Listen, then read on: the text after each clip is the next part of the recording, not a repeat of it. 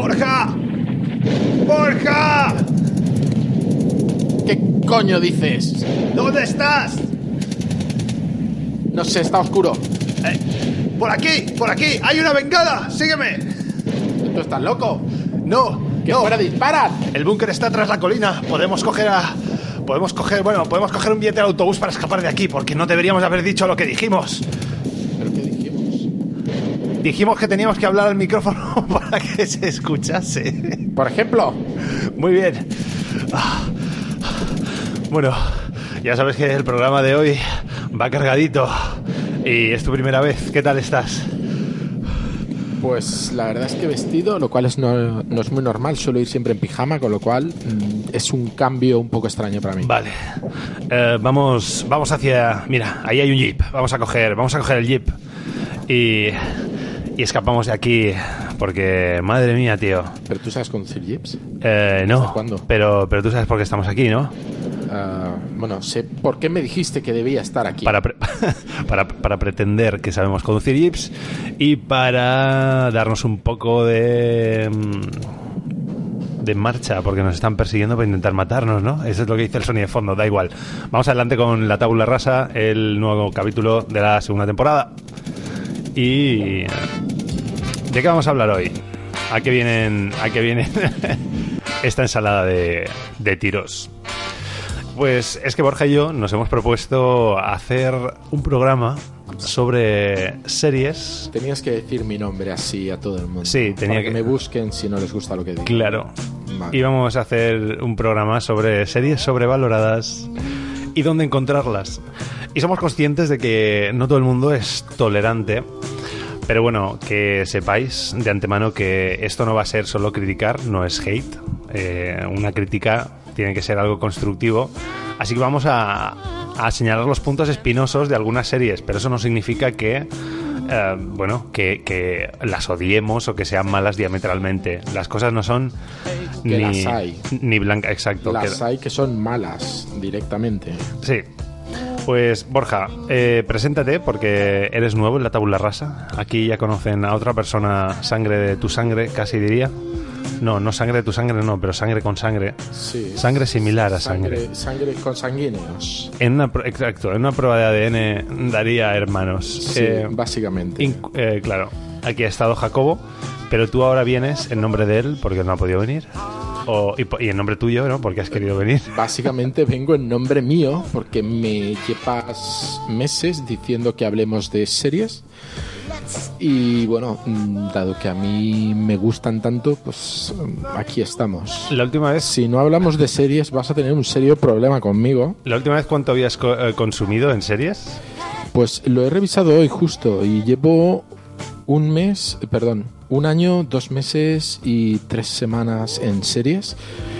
O sea, si todas las series de mi vida sin dormir y sin tal las hubiera visto de golpe, serían eso, casi un año y tres meses. Muy bien, perfecto.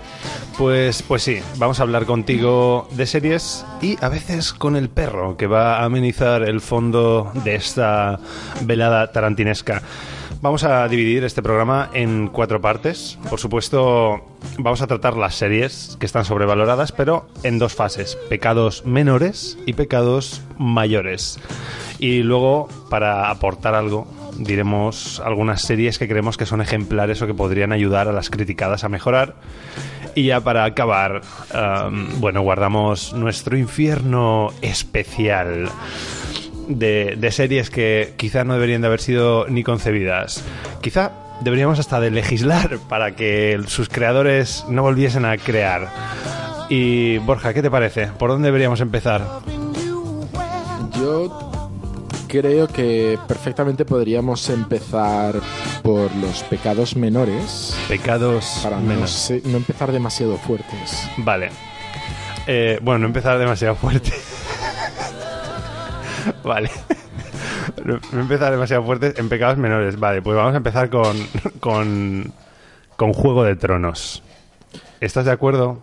Sí, bueno, estoy de acuerdo en estar en desacuerdo, básicamente. Esto es algo que llevamos hablando tú y yo bastante tiempo Y, y la verdad es que tengo ganas de saber por qué crees que es un pecado menor y rebatírtelo. Sí, pues a ver, a mí Juego de Tronos me gusta, pero tiene un problema capital o algo que a mí me ha llamado la atención porque no soy un lector de los libros. De hecho, tampoco me considero una persona tan ávida como tú consumiendo. Entonces, para mí la serie pues algo entretenido que se basaba en los libros y que estaba bien porque tenía unas tramas y estaba construida y narrada de una forma. Pero de repente cuando la serie abandona los libros, a mí se me, se me descuadra. Me parece que se hace demasiado peliculera, demasiado visual y de alguna forma siento que, ahí se ha perdido algo, que se ha perdido un trasfondo, una cavilación, no lo sé. Yo, como tú dices, soy bastante más consumidor de- del universo de Westeros.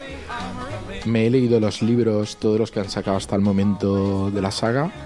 Llevo la serie al día y la verdad es que no creo que se haya perdido tanto. Es cierto que se ha hecho mucho más peliculera, se nota mucho el momento en el que la serie adelanta los libros, pero también tengo que decir que en los libros hay una serie de arcos menores que aportan muy poco a lo que es la trama principal y que sin embargo en la serie han sabido recortar eso manteniendo lo poco que aportan a la saga principal. Por ejemplo, el tema de el río de la enfermedad de los hombres de piedra y ser el Jorah Mormon, Ajá. Que no es ese personaje en el libro el que le sucede eso, aunque sí sucede acompañando Sí. a Tyrion Lannister. Para Pero bueno, que, lo recortan, ¿no? Exacto. Pero da igual, es un pecado menor, yo lo siento. Bueno, pues a ti te parece un pecado menor, vale, vale. pero Es un pecado si me- el señor menor. Martin escribiera como, o sea, a la velocidad que toca. Sí, pero bueno, era para pasaría. empezar, para empezar flojo. También otro pecado menor de Juego de Tronos es que creo que a veces toman a la audiencia por naif.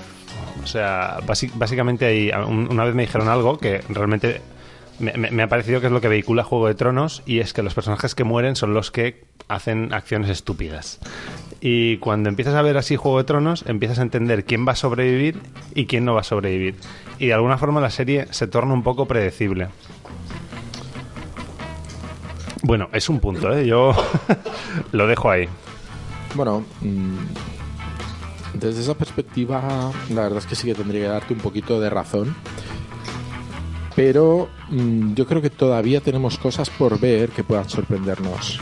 Ok. Sobre todo porque alrededor de la serie se han ido fraguando determinadas teorías Ujú. y Martin ha ido un poco descartando unas y no descartando otras, aunque tampoco confirmándolas. Ujú.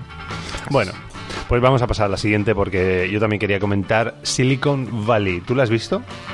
Me pusiste algo, tú, Sí. pero la verdad es que no la encontré tan entretenida como para seguir. Vale, ahí está. Sí, de eso, de eso iba a hablar. Bueno, Silicon Valley es una serie de Mike Judge que ya había hecho Idiocracia, Office Space, eh, Beavis and. O sea, este hombre no es que se tome muy en serio nada. Y uno de sus temas clásicos era la vida de oficina. Y la serie me gusta, pero tiene un pecado menor. Y es que la tercera temporada empieza a girar eh, sobre sí misma, por decirlo así. No se reinventa, se recicla y, y se estanca. Y quería comentarla porque a mí me parece una oportunidad perdida, ya que Silicon Valley es como la extensión de su película Office Space. Y de repente la tercera temporada se convierte en intentar sostener lo que ha sido Silicon Valley a lo largo de las, de las anteriores dos. Yo no tengo tan claro que eso sea un pecado menor, sino que casi casi podría ya entrar en pecado mayor. Por lo que decimos de que mm, gran parte del problema de las grandes series es que se alargan demasiado. Sí. Creo que luego en pecados mayores lo vamos a ver con detenimiento y Ujú. ahí creo que retomaré este, esta argumentación Sí. contra ti. Bueno, esta tampoco es que se alargue demasiado, es que deja de ir a algún sitio. Hay un momento en el que la serie se estanca, pero por- no porque se alargue, porque ya no sabes ni dónde va. Se alargaría si supieses que hay un fin, ¿no? Pero es que de repente se queda ahí. Pero bueno, ahí queda. Tú querías comentar también eh, Terranova. Sí, esta es, es una serie que el, el pecado menor, que es quedarse sin presupuesto, en realidad no es por la propia serie. O sea, el- a mí el argumento me gusta, eh, cómo está planteado, el hecho de que aparezcan dinosaurios me encanta. Eh, creo que los personajes están bastante cuidados y bastante bien detallados Ujú. Y que tienen sus claroscuros todos los personajes, lo cual también le añade una complejidad bastante interesante. El problema es que el gasto en la serie era tal que simplemente no la renovaron para no arruinarse al grabarla. Murió, bueno, de éxito, de- no de éxito, sino de inviabil- inviabilidad. Sí, ¿no? de, de que no, no era una serie que saliera rentable a pesar del éxito. Vale. Eh, Agents, Agents, Agents of Shield. Con eso ha pasado algo, porque Sí, a mí y- me ha pinchado. Esa serie, Pecadito Menor, le falta chicha, le falta algo ahí que no... Yo tengo que decirte, a mí esa serie me gusta, la sigo siguiendo, la llevo al día de hecho, pero creo que sí, que tiene un pecado menor y es el hecho de que es una serie que está planteada como relleno de las películas de Marvel. Es como que te prepara cosas, hay muchos arcos de la propia serie que si no ves las películas no terminas de entenderlos, que sí que añaden algo a esas películas, pero no tanto como para justificar tanta serie. A lo mejor una serie de mm, cortos o de Sí. mm, algo más puntual, como Black Mirror, por ejemplo, Sí. eh, habría ayudado muchísimo más. Sí, bueno, y también que, sí, bueno, a mí, es que el camino que está llevando Marvel me hace dudar un poco porque es demasiado ambicioso y luego tampoco encuentro que estén rellenando las películas con contenido original, así que encima crea una serie que, que sencillamente repite o calca o hace eco a lo que son las películas que ya se están convirtiendo en repetitivas porque siempre es lo mismo, pues De todas maneras, yo pero creo con más que- héroes, con más héroes, que no se ofenda a la gente. Ponemos más héroes, juntamos universos y entonces parece que avanza hacia algo, pero siempre es lo mismo, ¿eh? Lo siento, lo siento por decirlo, pero Para empezar, todo, todo MCU está avanzando hacia el arco de las guerras del infinito, sí, donde sale el guantelete del infinito que ya ha aparecido, incluso Thanos, y ya están visto las seis gemas del infinito. Pero eh, el mayor problema de esto es el hecho de que no es realmente Marvel quien está detrás, sino Disney, que es quien compró Marvel, igual que compró Star Wars, con Sí. lo cual ahora básicamente todos tiene tanta película y sacar tanta cosa porque es lo- a lo que se dedica Disney, a vender entretenimiento a mansalva y ya está. sí. Bueno, ya veremos dónde acaba. Y eh, no sé si quieres comentar alguna otra. Que- tengo aquí los 100, los 100, que me habías dicho que era una película también, Una serie. una serie, una serie que no llega a ningún sitio o que... No, el, a ver, el, la premisa está interesante. eh, la humanidad tiene que vivir en el espacio porque tras guerras nucleares el planeta es prácticamente inhabitable. Pero cuando empiezan a quedarse sin recursos también en las estaciones del espacio, empiezan a enviar a, a niños a los que han condenado, Ujú. envían a 100, a ver qué pasa con ellos.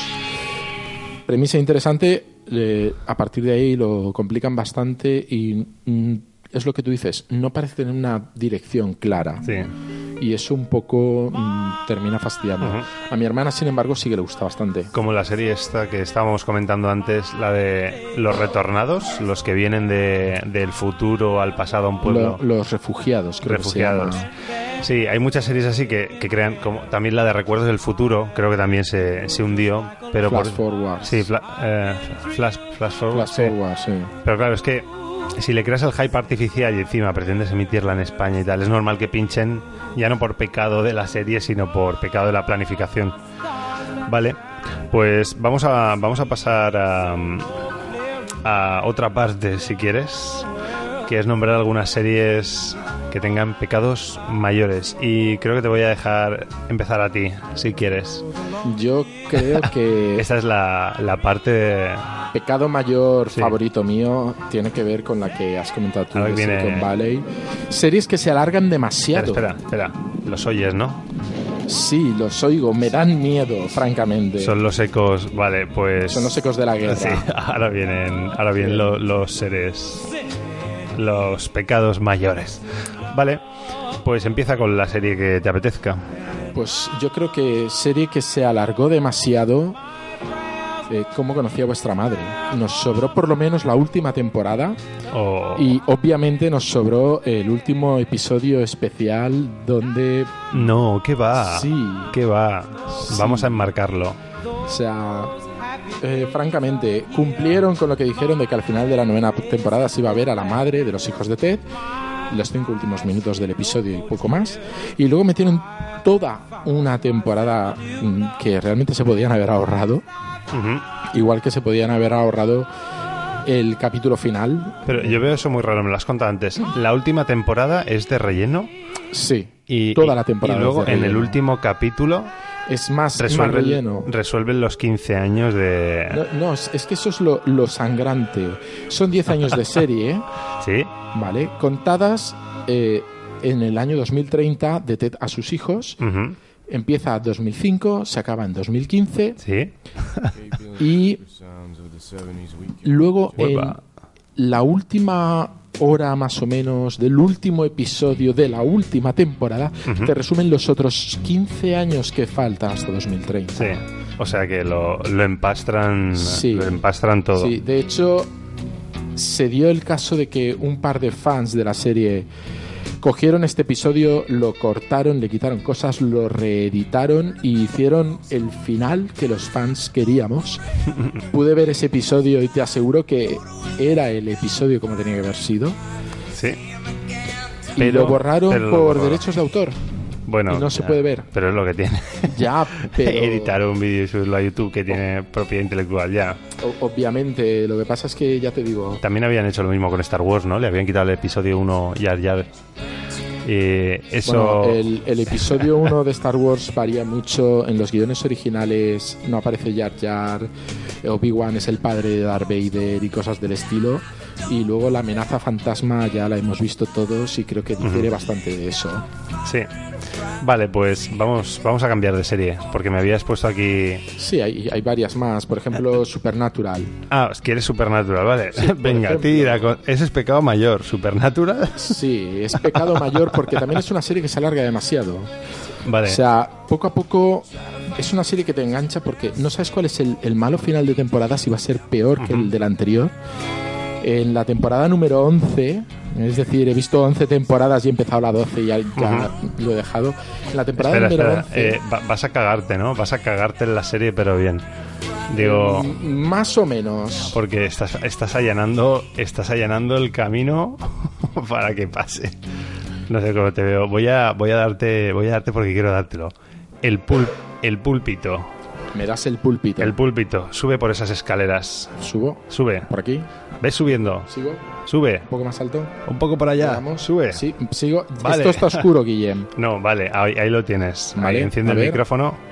Está encendido. Oh, el púlpito. Sí, vale, sí, sí, ahí estás. Te estoy viendo desde abajo. Vale, pues ¿Vas a hablar de- básicamente van mejorando los malos, los van haciendo más fuertes hasta que en la undécima temporada es la hermana de Dios, entendida como el destructor de todo. Dios lo crea todo y la hermana viene a destruirlo todo. Y dices, después de esta temporada en la que ya no se pueden sacar nada, o sea, ya es el yin y el yang, el principio y el fin, ya el alfa y el omega, todo, no hay más. No van a sacar más serie, por favor. Sí, han iniciado la doceava temporada, Deci decimos Duodécima. Decimos segunda. o duodécima. Ah, bueno, bueno, duodécima. El caso es una serie que ya, ya se va. Claro, no puedes ir a más, con lo cual ya te vas por los lados. Claro. Eh, ya no sigo la serie. Vale. Mm, Pues te veo ahí en el púlpito muy cómodo, ¿eh?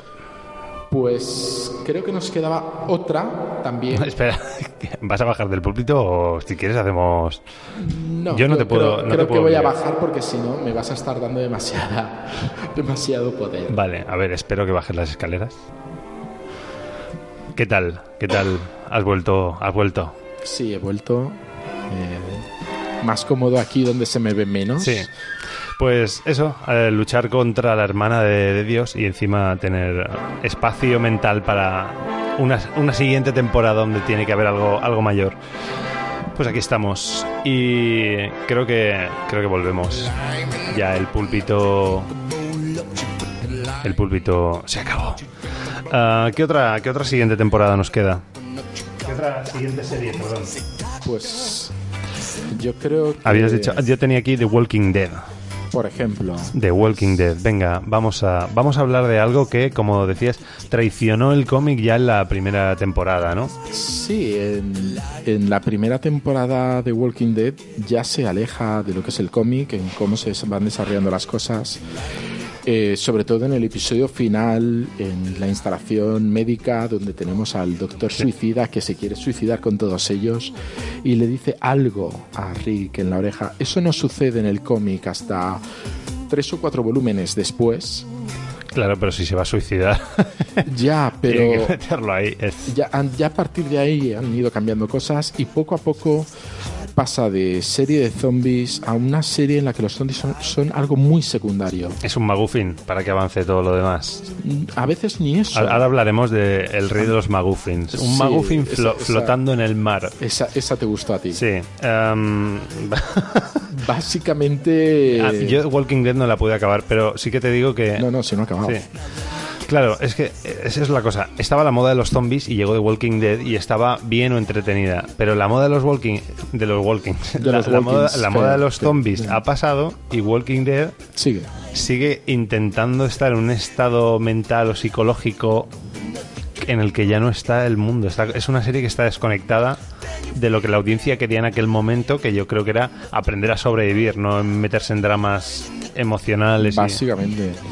Y sobre todo porque al final lo interesante de lo que son películas de zombies y apocalipsis y demás es justo el momento en el que pasa y sucede tal crisis a nivel existencial en la gente que te obliga a hacer cambios drásticos. Pero esos cambios, después de tantas temporadas, ya están hechos. No hay más cambio que hacer. Ya estás acostumbrado a los zombies. Te viene uno, le pegas un tiro y ya está. O sea, no. Ya no hay que huir, ya no. No, o sea, ya prácticamente vas, le saludas, le chocas Sí, la no mano, tiene- le arrancas la cabeza y se No, acabó. no tiene, emo- no tiene la No, emoción de no, sobrevivir. exacto. No tiene la emoción de la secuencia del tanque de, de la primera temporada. No, ni mucho menos. Vale. Eh, uf. Creo, um, que, creo que te toca a ti esta serie. Ya la has mencionado, Maguffin ¿cuál? gigante. Sí. En- Vamos a dejarla para luego. Vas a Que, dejarla que para intenten luego. adivinarlo. Vale. Eh, vamos, vamos a hablar de, de volverse malo, de Breaking Bad en pecado mayor. Porque esta serie, esta serie tiene una cosa impresionante y es que la última temporada, que está dividida en dos partes, pega una remontada y, y lo narra de una forma que es trepidante.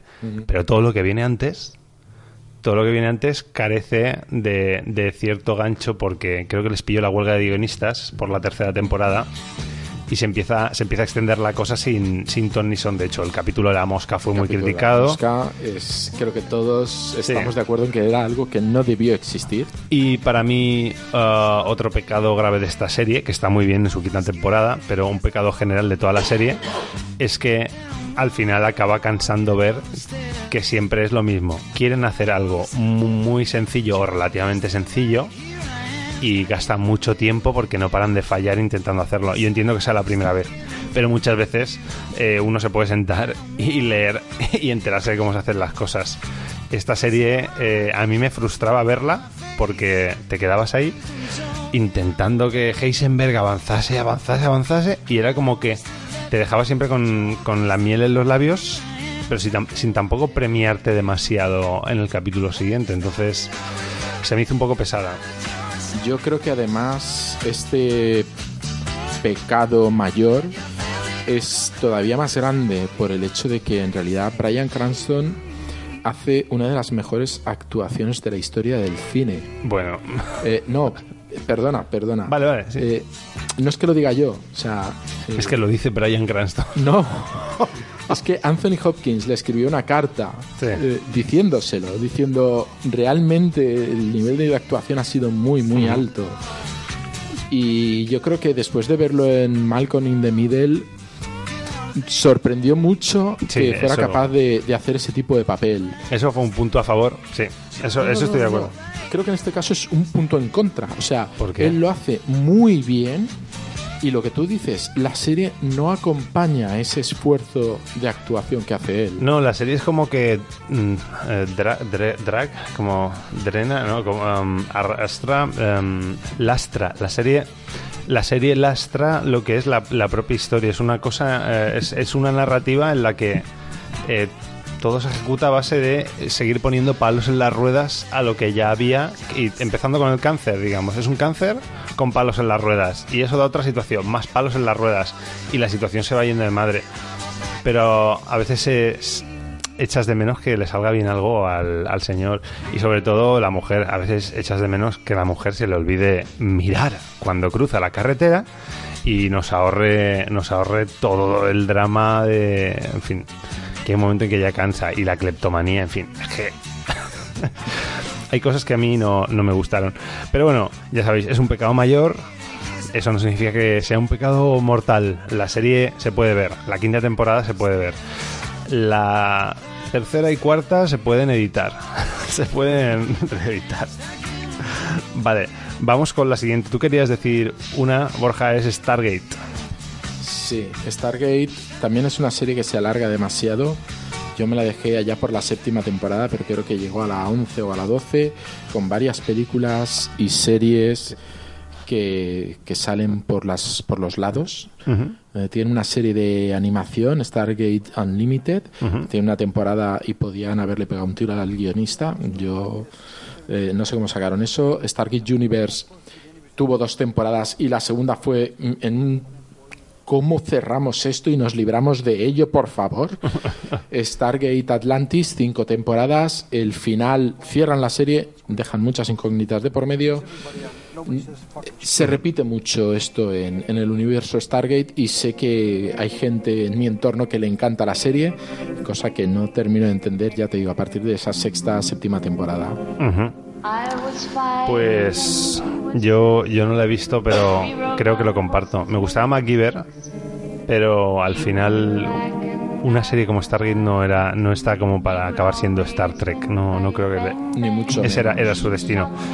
Eh, vale, La, el gran Maguffin, uh, Lost, Lost, que Esa es una serie, antes de, antes de que rajes todo lo que quieras, es una serie curiosa. Yo solo he visto la primera temporada. Uh -huh. Al final de la primera temporada, eh, yo planteé que estaban realmente en el purgatorio y los que la han terminado de ver me han dicho en la quinta temporada o en la sexta, no sé cuántas tiene, eh, básicamente dan a entender que en efecto están sí. en el purgatorio. No te preocupes, o sea, o sea spoilers aquí todos. Eh, no, no, no, no es spoiler porque en realidad no sé cómo acaba la temporada, no, pero sí, es, o de oídas me cuentan eso y es en plan de se veía en la primera, ¿para qué el resto es de temporadas? Sí, pero ya no solo eso, sino que la isla acaba siendo una excusa para que la historia avance hacia saber qué es la isla y cuando efectivamente parece que encuentran algo o hay una estructura de significado superior que es esta vida paralela, no sé qué, dice, no, es que estáis muertos y, y todo queda como... bueno, una experiencia vital. Estuvimos en la isla, vivimos puntos así y ya está. Y creo que esa serie daba, daba para más, daba como mínimo para, para, no sé, para emprender contra Dharma o para acabar destruyendo la isla o algo así. Pero sin embargo ahí se queda una cosa que... Bueno, bueno mejor no hablemos de grandes maguffins porque si no nos vamos a pasar al cine. Sí, pero es que, uff, siete temporadas eran eh, Lost, siete, no, ocho, no, no, no me acuerdo. Y luego empiezan a meter el campamento y, la cosa se complica hasta un punto en el que crees que eso va, va a desterrajar o va, a... va a detonar algo importante, pero no, la historia sigue avanzando con, uh, bueno... Nuevos personajes rifi, y ya está. Rifi, ni siquiera, sí, alguno nuevo, pero rifirrafes entre los personajes, ya está. Eh, no, no va hacia muchos sitios. Y luego lo del final, y esto sí que es pecado mortal, a ver, que el purgatorio sea un centro multicultural tematizado con los logotipos de las grandes religiones, a mí, a mí me parece que, que sobraba. Eh, pero bueno, eso lo. a lo mejor vosotros penséis distinto. Razonad vuestra respuesta en los comentarios. Vale, pues tengo aquí, tengo aquí otra. Ahora que viene. Con Tarantino de fondo. Tengo aquí una que yo creo que sí que está sobrevalorada. Casi, casi la habría mandado al infierno especial, pero no vamos a hacerlo. Que es The Big Bang Theory. Sí. Sí, ¿no? Que llega un momento en que pasa a ser de Sheldon Theory. Uh -huh. En las últimas temporadas han intentado recuperar el espíritu inicial. No sé hasta qué punto eh, lo han conseguido. especialmente porque uno de los grandes fuertes de la serie es el rifirrafe continuo entre Penny y Sheldon. Y ahora mismo Penny cuida a Sheldon, lo entiende, lo comprende, lo... No hay ese rifirrafe inicial, no... No es algo que se ha perdido y ya no vamos a recuperar. No, no tengo claro que, que supiesen dónde iba la serie, porque de una serie que era o empezaba con la historia de unos frikis o de unos nerds, ¿no? Y su, su, choque con la sociedad y era lo gracioso. De esa historia pasamos a la historia de unos frikis y sus novias eh, erótica y objetivamente atractivas, disfrazadas de feas. Y, que no va hacia ninguna parte. Y, bueno, sí, sí que va, se hacen paralelas las historias de, de las relaciones, ¿no? Y entonces eh, cada, cada hombre con cada mujer y qué historias viven solos. Y de vez en cuando algún cruce. Yo la dejé en la cuarta temporada, creo que es. Hubo un momento que, que empezó cuarta o quinta. No lo sé. No sé, no sé cuántas tiene. Pero un momento en que empezó a perder fuelle porque los chistes ya eran obvios, ya eran y es una pena, porque esa serie podría haber ido, no sé. A mucho. ¿Dónde la habrías llevado tú, Borja? Buah.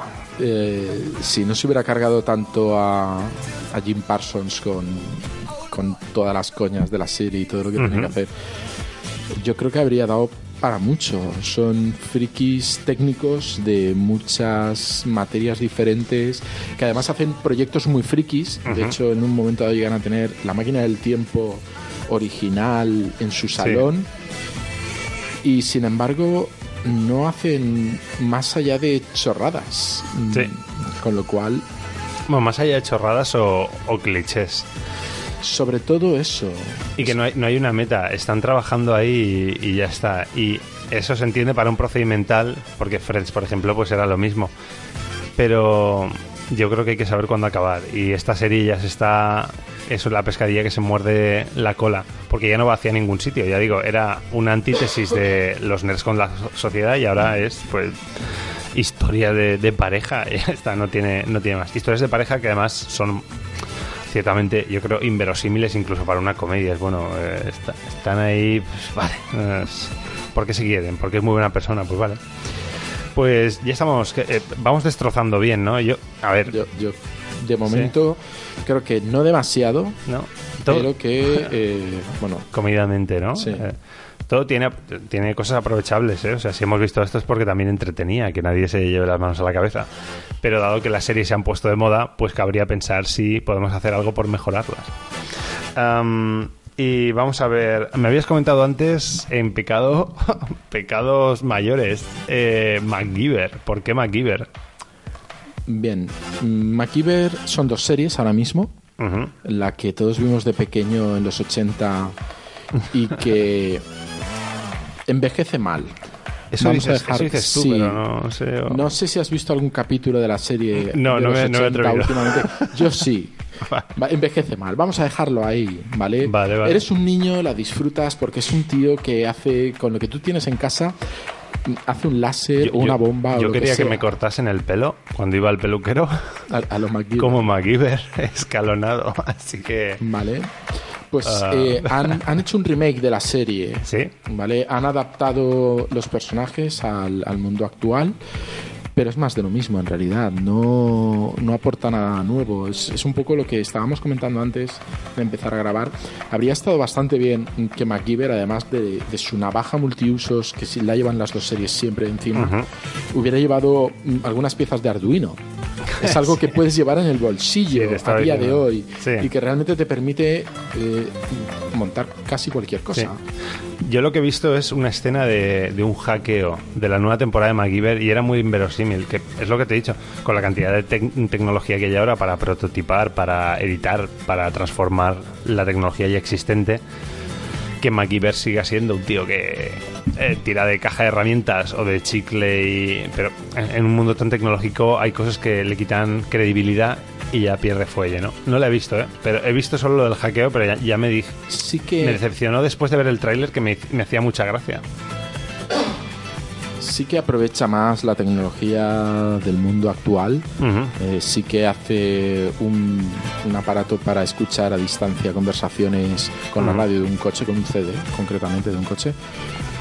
Pero aún así te esperas mucho más de MacGyver. Sí. ¿vale? Y, o al menos te esperabas con el recuerdo que tenías de niño. Si vemos otra vez la serie anterior, mm, probablemente esperaríamos mucho menos de, de MacGyver. Vale, pues eh, a ver, aquí ya me queda alguna alguna serie. Me queda una serie que quería comentar. Sí, sí, sí, me queda.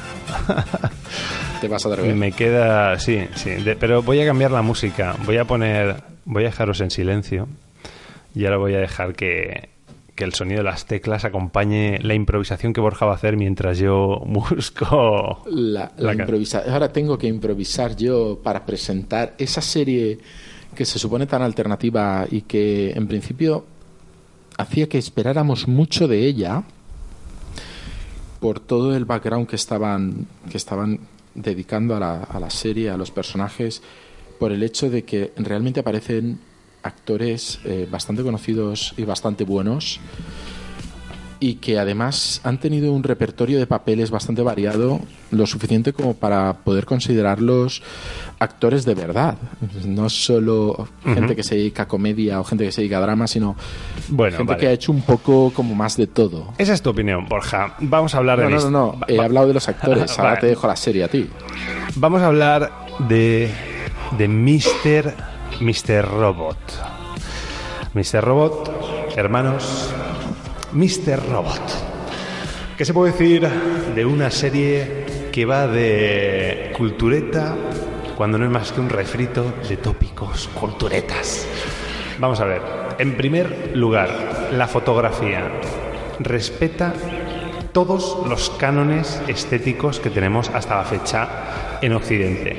Lo que pasa es que, claro, si una cabeza, en vez de encuadrarla dejándole espacio por el lado al que está mirando, la encuadras en otra esquina de la pantalla, pues parecerá muy revolucionario que dos tercios sean, sean el techo. Pero para mí es una oportunidad perdida de generar información, una intención forzada de generar tensión y una forma que no, vamos, no cuenta nada, sencillamente está hecha para crearte eh, un- una sensación de incomodidad, eh, ¿cómo decirlo, Borja? Virtual, eh, falsa. Artificiosa, Y, sobre sí, todo. artificiosa. Y me voy a bajar del púlpito porque es muy cansino. Pero, ¿qué más se puede decir? Vamos a ver. A mí el argumento me falla. Me falla porque creo que han tenido una oportunidad genial para contar muchísimas cosas y sencillamente se han quedado en, en que los grandes hacks eh, se basan en, en grupos que cuando se organizan pues los hacen. Pero en pocos momentos se acaban viendo hacks en sí o se acaban viendo muchos menos que una cosa que es recalcitrante y es que el personaje está loco. Ya sabemos que está loco, ya sabemos que se le va la cabeza, pero que la mitad de cada episodio sea al chico yéndose en la cabeza, una de dos. O la serie, la serie va de eso, de, de cómo es la mente de un loco, no va de lo que nos está contando, o nos está estafando, está tomándonos por tontos, está pensando que aquí, bueno, nos gusta el relleno, el tipo se está rayando cada dos por tres, nos están mareando con cosas que no llevan a ningún lado más que a su propia psicosis y, y nos lo estamos tragando, nos lo estamos comiendo con patatas como, como cine de autor. Y ni que decir tiene de, de los títulos, eso de que de repente hagan alguna barra basada.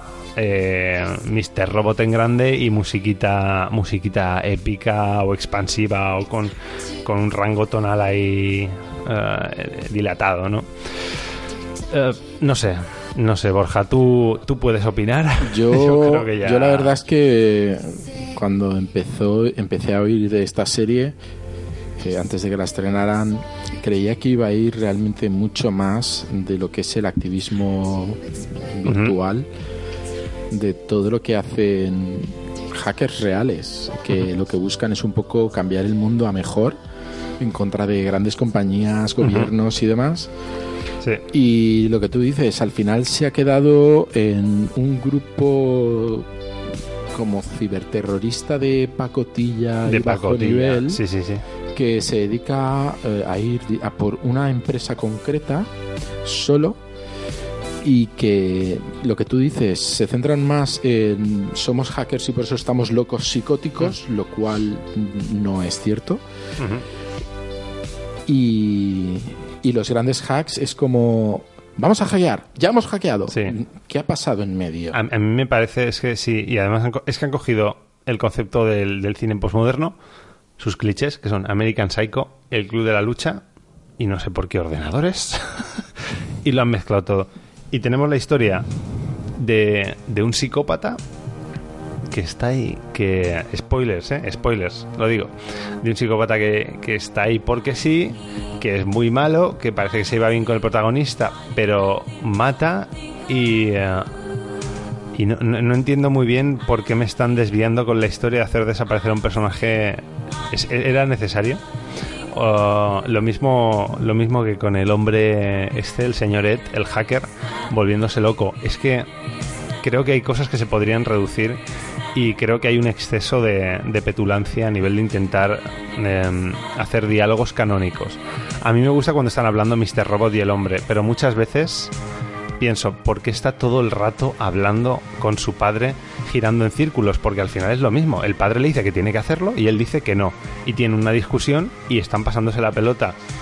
A mí me basta con que eso pase do- dos o tres veces. El resto, quiero innovación, quiero un guion que me cuente algo más. No el tío que se pase una temporada para darle al enter para que cuatro grupos de super hackers digan que la historia ya ha avanzado porque han hecho algo. No, no me gusta. ¿Tiene algún momento bueno? Sí. También un poco copiados de Trainspotting, que no pasa nada por copiar, pero es que la serie, la serie pincha por, por muchos lados. ¿Y algo que quieras decir, Borja? No sé, tú eres el experto en cine, pero con lo que acabas de decir casi me suena que la propia serie sea el McGuffin de la serie. Es que eso es lo que me parece. ¿Sabes? Es como, Como que- las, molar es el maguffin. Sí, es. Ser guay, ¿no? Eh, y entonces en ser guay pues ponen planos guays, diálogos guays, gente muy con un mundo interior muy intenso y, eh, y me gustan las actuaciones y me gustan los actores, pero la serie no, no me la acabo de creer y menos con esos openings.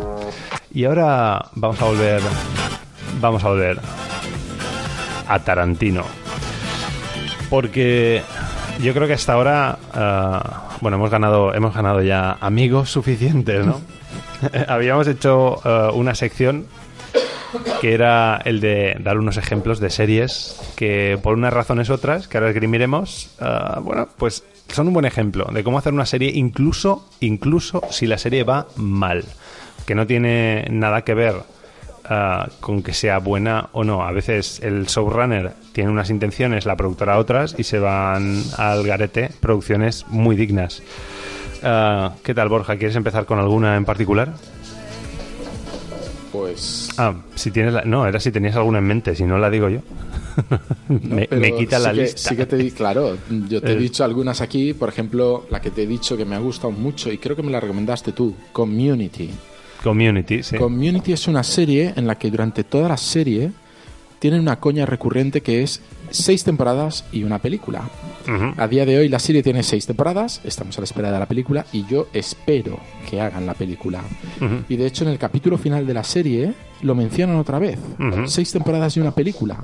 Como que falta la película y tenemos que llegar a verla. Ujú. Mm, me da que no vamos a ver esa película. Mm, No sé por qué. ¿Por es qué? un sentimiento. eh, no es intuición femenina.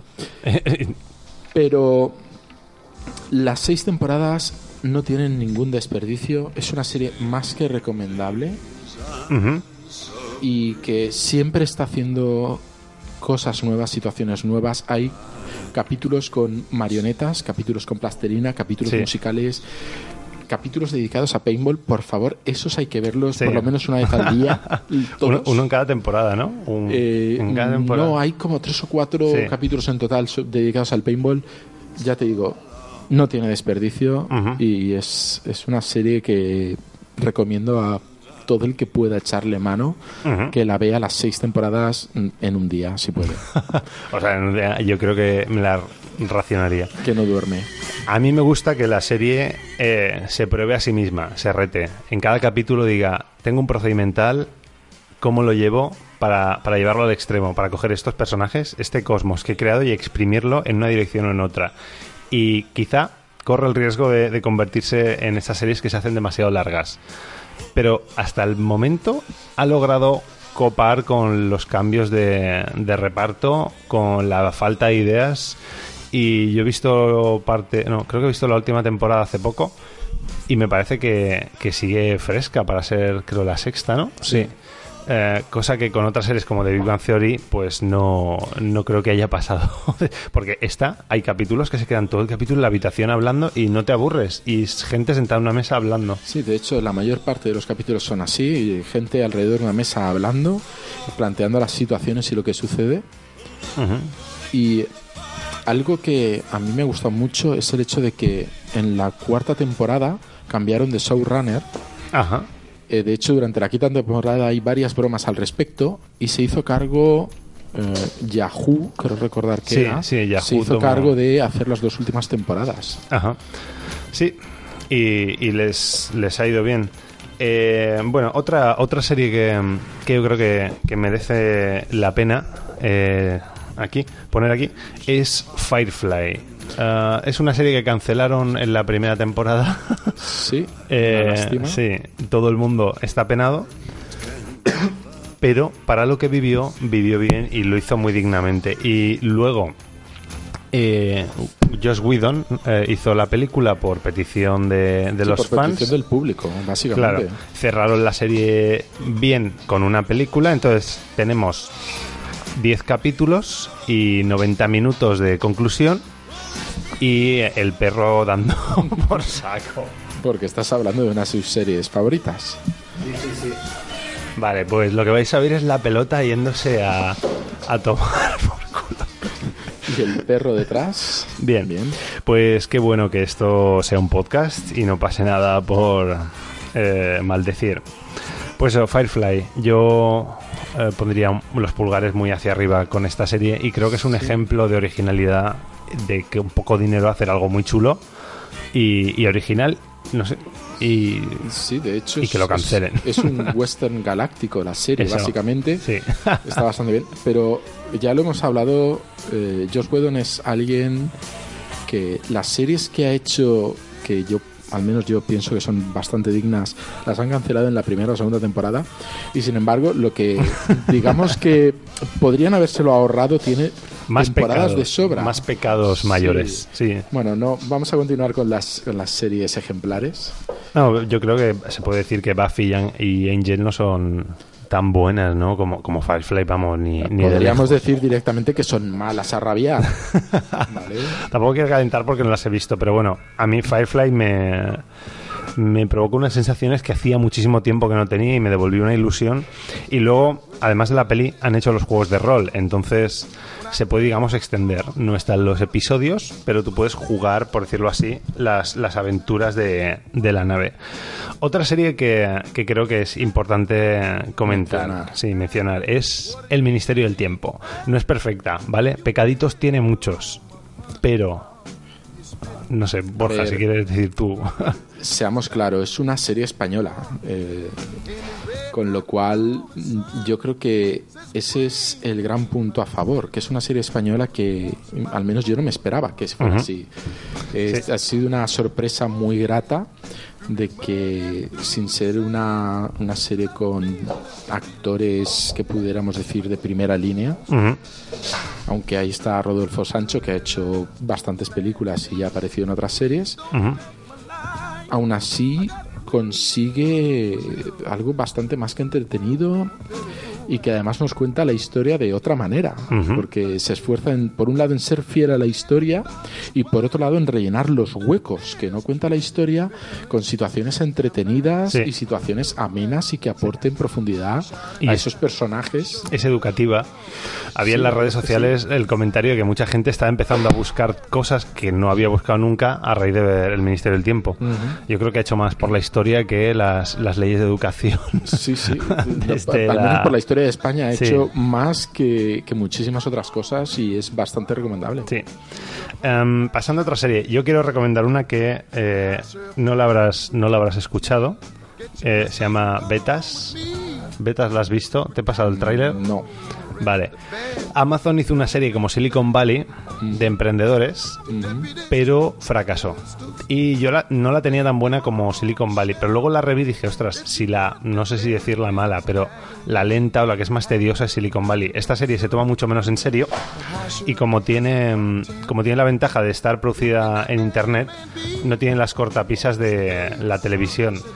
Así que es mucho, mucho más explícita a la hora de tratar temas de sexo, de drogas, de lo que pasa en Silicon Valley. Y bueno, las, las situaciones gargantuescas, eh, locas, se dan igual, pero se dan dentro de un universo que a mí me parecía como más libre a la hora de expresarse que, que lo que es el corset de, de Silicon Valley, que creo que es de la HBO. Ah, no, no sé ahora. Pero, por ejemplo, Amazon está teniendo últimamente series bastante interesantes. Eh, Man on the, on- in the High Castle The Man on the High Castle, basada en, tenido en la obra homónima de Philip K. Dick. de la que también hay una película de los años 80 Ujú. y esa serie eh, está hecha a una cámara. No, no, está hecha a una cámara, es, es algo Sí, sí, increíble porque no lo parece, está Como el cine. muy bien hecha. Eh, todo lo que es el trasfondo de personajes, el argumento, el cómo acaba la primera temporada, te deja con ganas de ver realmente la segunda y está la premisa ya de por sí es interesante, pero saben aprovecharla. Entonces es una serie que yo creo que es ejemplar y que es bastante recomendable en ese aspecto. De acuerdo. Y sin spoilers ahí porque es una serie que cada uno tiene que descubrir por sí mismo. Ok, pues vamos con la siguiente. Eh, a mí las series inglesas me, me tienen... Me tienen. Quizá porque lo americano sea demasiado basado en el entretenimiento y no en la, en la educación, la instrucción. Yo cuando veo series como Black Mirror eh, no, puedo, no puedo evitar pensar, porque está sonando un coche acelerando de fondo. Pero cuando veo series como Black Mirror, eh, agradezco agradezco que se hagan productos audiovisuales así, no solo por, el, por la factura audiovisual, sino por el tema de llevar el transhumanismo, la convergencia tecnológica, el futuro inmediato. Y es una serie de la que deberían de aprender las que creen que cantidad eh, prevalece por encima de calidad. Yo creo que Black Mirror se ha ganado un espacio con mucho menos metraje en el imaginario colectivo que muchas series, que es mucho contenido, como como conocía vuestra madre, pero luego acaban pinchando precisamente por intentar llenar. Yo creo que eso también se debe al hecho de que no han tenido miedo en, tardar casi dos años en sacar la tercera temporada. Sí, Han estado trabajando mucho en ello. Y sobre todo trata un tema que a día de hoy es importante, que son las distopías tecnológicas. Es decir, todo lo contrario a la utopía. ¿Cómo podría ir esto a lo peor sí, mediante la tecnología? Y lo tratan de una manera bastante realista. sí, sí, son situaciones en las que realmente yo creo que podríamos vernos de aquí a unos años. De todas formas, esta serie sí que vamos a hablar de un pecado menor. y es que en la última temporada Hay hay- un par de episodios Sí. que no cumplen con la distopía. no son distopías, ¿no? Entonces, como que traicionan el sentido general. Es una historia de amor entre dos mujeres que, en fin, no vamos a decir más.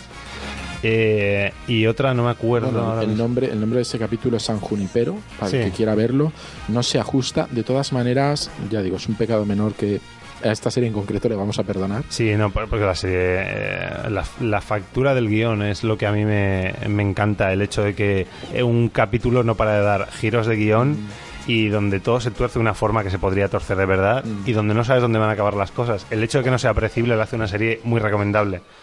Porque quieras que no, los procedimentales donde se pelean y ya sabes qué va a pasar, pues eh, no son lo mismo que esto. Esta serie, si no la habéis visto, si, si queréis algo original, si queréis algo que, que no os deje igual que estabais, desde luego eh, merece, merece un poco de atención. Y vamos con... Sí. Has hablado de la HBO. Mm, yo creo que el hecho de que sea de HBO no tiene por qué ser que la serie sea mala.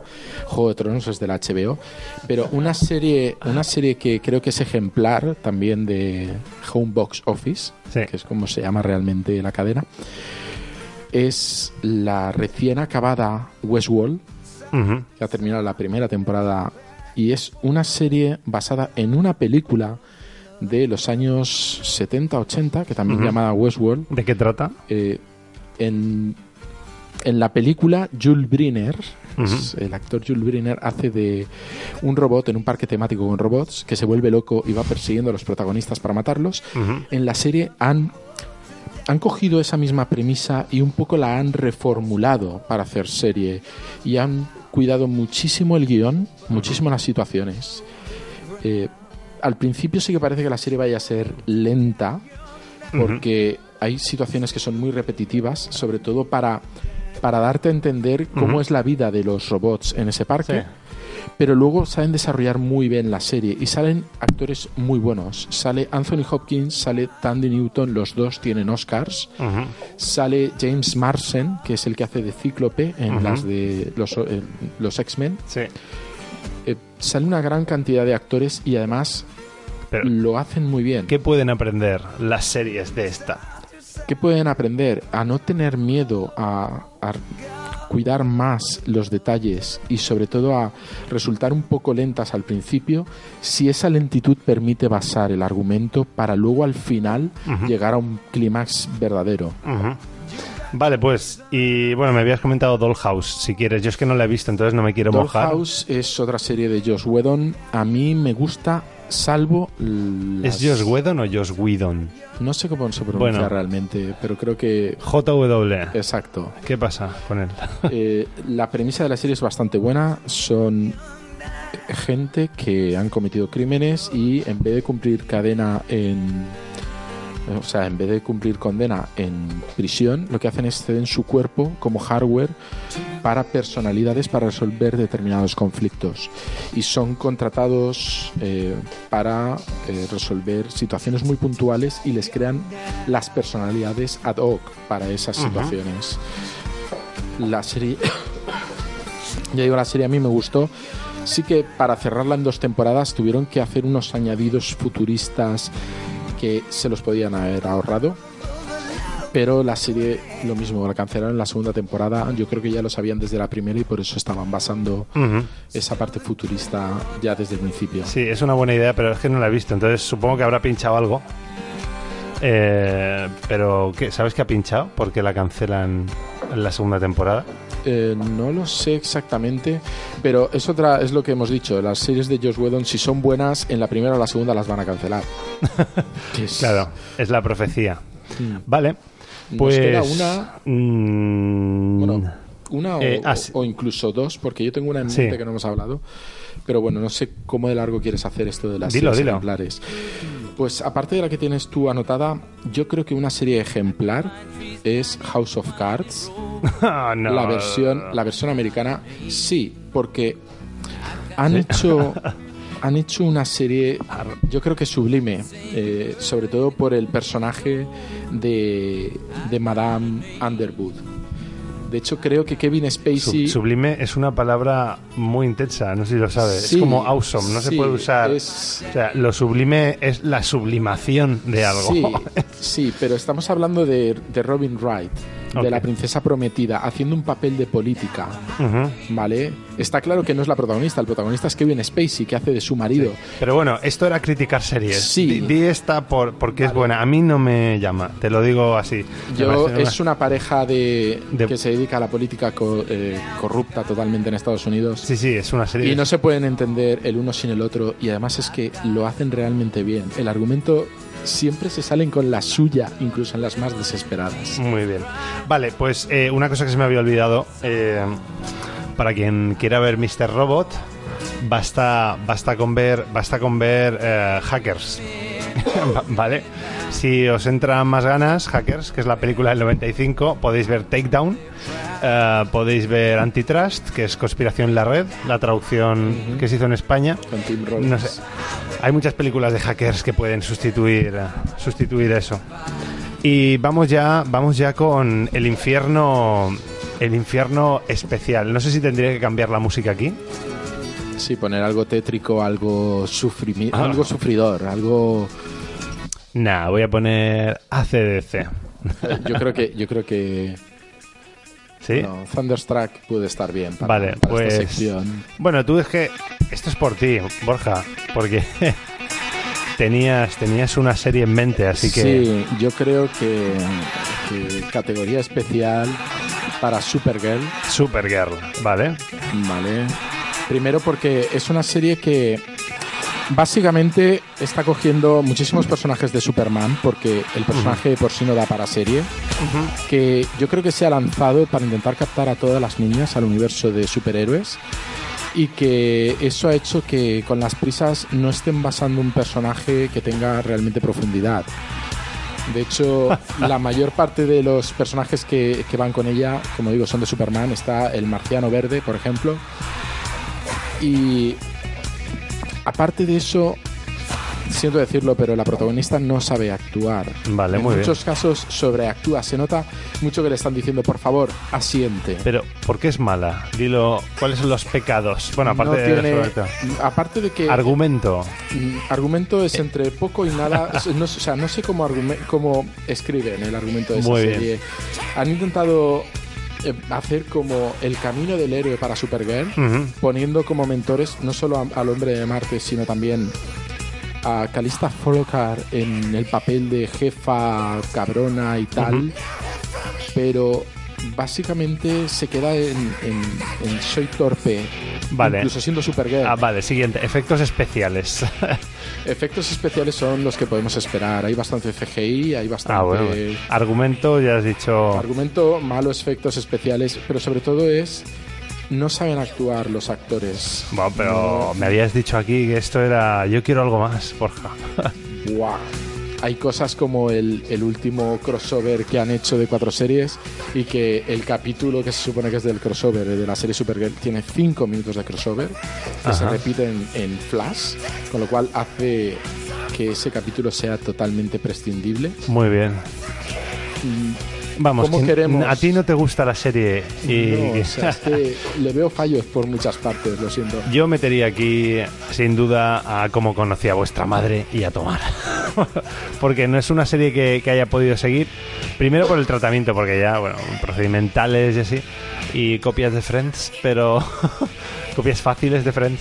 Pero luego el final, el decir, voy a verla y darme cuenta de que el final había arruinado la posibilidad de ver la serie po- con la intención de terminarla bien, por decirlo así. Eh, entonces, para mí el infierno especial es para, es para esa serie. ¿Y algo más, Borja?